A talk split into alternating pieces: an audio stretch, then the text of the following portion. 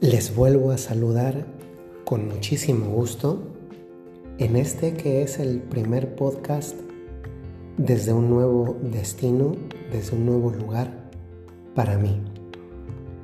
Estoy grabando este nuevo episodio del podcast en lo que es además una nueva temporada ya desde la ciudad de Roma, la ciudad de los papas el centro de la Iglesia Católica en el mundo. Y lo hago con muchísima alegría y con muchísima ilusión de seguir llegando a la vida de muchos de ustedes, no por mí, sino por lo que Dios quiere y puede hacer en la vida de las personas a través de reflexiones sencillas, pero pensadas con esa pizca de alegría, de ser positivos, esperanzadores y concretos. Este es, como decía, además, el primer episodio de una nueva temporada. La primera temporada del podcast tuvo 145 episodios. La segunda temporada tuvo 115. No sé cuántos va tener esta nueva temporada, pero sí sé que queremos seguir echándole muchas ganas y poniéndole mucho empeño para que cada una de estas reflexiones que hacemos con mucho cariño puedan tocar el corazón y la vida de cada uno de ustedes. Quiero antes de comenzar esta reflexión agradecerles tantos detalles de cercanía y de aprecio que han tenido conmigo a raíz de lo que sigo viviendo a raíz de la salud deficiente de mi papá después de un periodo de coronavirus que le ha dejado dañados los pulmones. Para este momento en que grabo este podcast, mi papá está ya intubado, aunque dentro de la gravedad que eso supone, al parecer se encuentra estable. Está en un hospital COVID en México, concretamente en la ciudad de León, y comprendo que debido al número elevado de pacientes de distinta índole cada uno de ellos. Solamente se nos da un reporte diario y además por WhatsApp, lo cual además comprendo debido al trabajo que deben de tener los médicos y aprovecho este contexto para expresar mi gratitud a médicos, enfermeros, enfermeras, personal también de limpieza que trabaja en muchos hospitales. Hoy en este podcast yo quiero profundizar con ustedes en, el propósito y el sentido.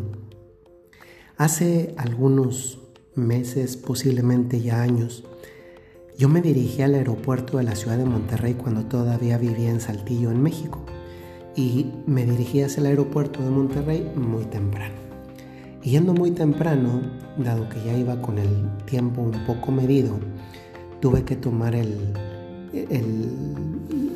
periférico que evita que atravesemos la ciudad y por tanto se tarde uno todavía más de lo que podría tardarse. Y una vez que llegué, que iba por este periférico, me di cuenta, dado que además era muy temprano, cuántas personas se dirigían al trabajo en autobuses que les iban recogiendo. Y los autobuses eran muchísimos que, se detenían en diferentes puntos e iban subiendo a las personas. Las primeras personas las pasaban a recoger como cuatro y media de la mañana, porque después pregunté. Y algunas las comenzaban a dejar hasta las 7, 7.30, ahí en la entrada de los trabajos. Me interesé por saber a qué horas entraban a trabajar, sí, pero también por a qué hora terminaban el trabajo. Muchos de ellos hasta las 6 o 7 de la tarde. Y eso me hizo pensar en cuánto tiempo les quedaba para estar efectivamente en su propia casa. Si salían 6 de la tarde y el autobús les llevaba de regreso, muchos estaban por muy temprano, 8.30 o 9 de la noche en sus casas, para llegar a descansar y al día siguiente levantarse otra vez muy temprano e irse al trabajo y así un día tras otro día tras otro día de lunes a sábado muchos de ellos, y otros que incluso trabajaban los domingos con tal de tener un beneficio económico, una entrada de dinero más. Y eso me golpeó mucho, porque yo pensaba en mi interior, ¿qué vida puede ser esa en la que en la que el tiempo transcurre de ese modo? En que el descanso realmente es el mínimo necesario de nuestro para dar un, un decente desahogo a nuestro cuerpo y después muchos pues, tienen que pagar cuentas que de los hijos, que de la casa, de diferente tipo. Y así se va yendo la vida hasta que de repente ya nos enfrentamos con, con la venida de la enfermedad y muchas veces de la mano de la enfermedad también la muerte.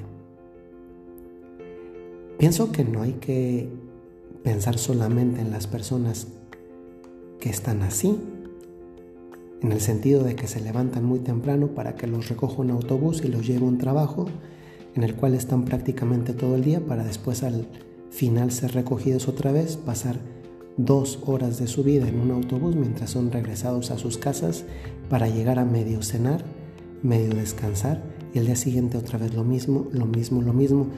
Y no solamente pienso en estas personas porque muchos otros llevan una, una vida que en cierta forma puede resultar como, como una vida sin propósito y sin sentido. Yo sé que muchas veces no podemos salir de ese tipo de situaciones porque no es que no queramos, ¿eh? es que no depende de nosotros. Pero sí sé que ayuda mucho recordar que nuestra vida tiene un propósito. El propósito, en este caso de nuestra vida, no es algo que nosotros le damos, es algo que nosotros recibimos. Y esto que recibimos se trata del propósito que tiene Dios para nuestra vida en las diferentes etapas de la vida, sea la juventud, sea la madurez o sea la edad de la vejez también. Dios le ha dado un propósito y tantas veces nuestra vida consiste en descubrir ese propósito que aunque es el mismo para la persona, para cada persona, es decir, para cada persona hay un propósito que es el mismo para toda su vida, pero se manifiesta de manera distinta según las diferentes etapas de la vida.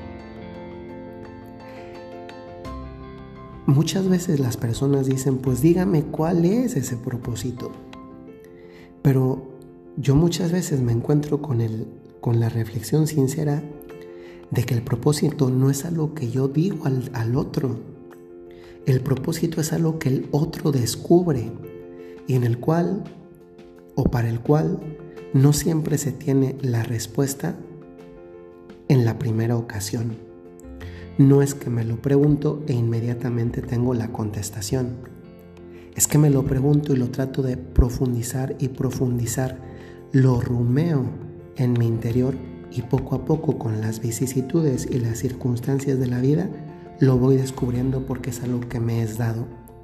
Y en este contexto la oración constituye un, un ámbito privilegiado para descubrir el sentido de la propia, eh, perdón, el propósito de la propia existencia, porque hablándolo con Dios, y eso es la oración, Dios me descubre el propósito de mi vida independientemente de las circunstancias de la misma. En cambio, el sentido es algo distinto. Mientras que el propósito es algo que me es dado y descubro, el sentido es lo que yo le doy, lo que yo le pongo a lo que hago sin importar que esto pueda ser más o menos difícil. El sentido tiene que ver, el sentido, con lo que yo trato de darle como orientación a todo aquello que yo hago. Y en este sentido, tanto el propósito que nos es dado por Dios, como el sentido que es lo que yo le doy a todo lo que hago, es algo que trasciende y que, es, y que son mucho más grandes que solo ir a trabajar, pagar cuentas y morir.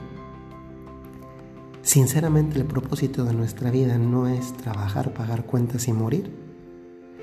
Aunque muchas veces tengamos que darle un sentido a ese trabajar, pagar cuentas y morir. Hay un libro muy interesante que se llama El hombre en busca de sentido, que profundiza un poco en por qué algunos judíos durante el holocausto en los campos de concentración de la Segunda Guerra Mundial y concretamente del régimen nazista eran capaces de soportar mucho de lo que vivían y que era tremendamente duro y difícil y otros no. Y el autor dice que mucho de ello estribaba en el sentido. El sentido significaba en lo que el sentido que tenía padecer aquello que estaban sufriendo. Y creo que nosotros en nuestra vida cotidiana, sea cual sea la situación, también incluso si es agradable y, nos alegra, hay que descubrirle, hay que darle, perdón, porque descubrir tiene que ver con el propósito, darle tiene que ver con el sentido, el propósito depende de Dios, pero lo descubro yo y lo descubro en la oración donde yo le pregunto y Él me lo va revelando, mientras que el sentido es lo que yo me descubro a mí mismo. Y ojalá que estas dos cosas sobre el propósito y el sentido nos ayuden en la vida cotidiana a darnos cuenta que todo tiene un propósito y un sentido. Y que muchas veces habrá que preguntárselo a Dios y otras veces también preguntárnoslo a nosotros mismos. Que el Señor les bendiga, les mando un saludo muy cordial, como les dije ya desde Roma. Y pues bueno, este es el primer episodio de esta tercera temporada del podcast. Creo que de momento voy a estarlo grabando en la mañana de Roma, que es la madrugada para todos los que escuchan en América.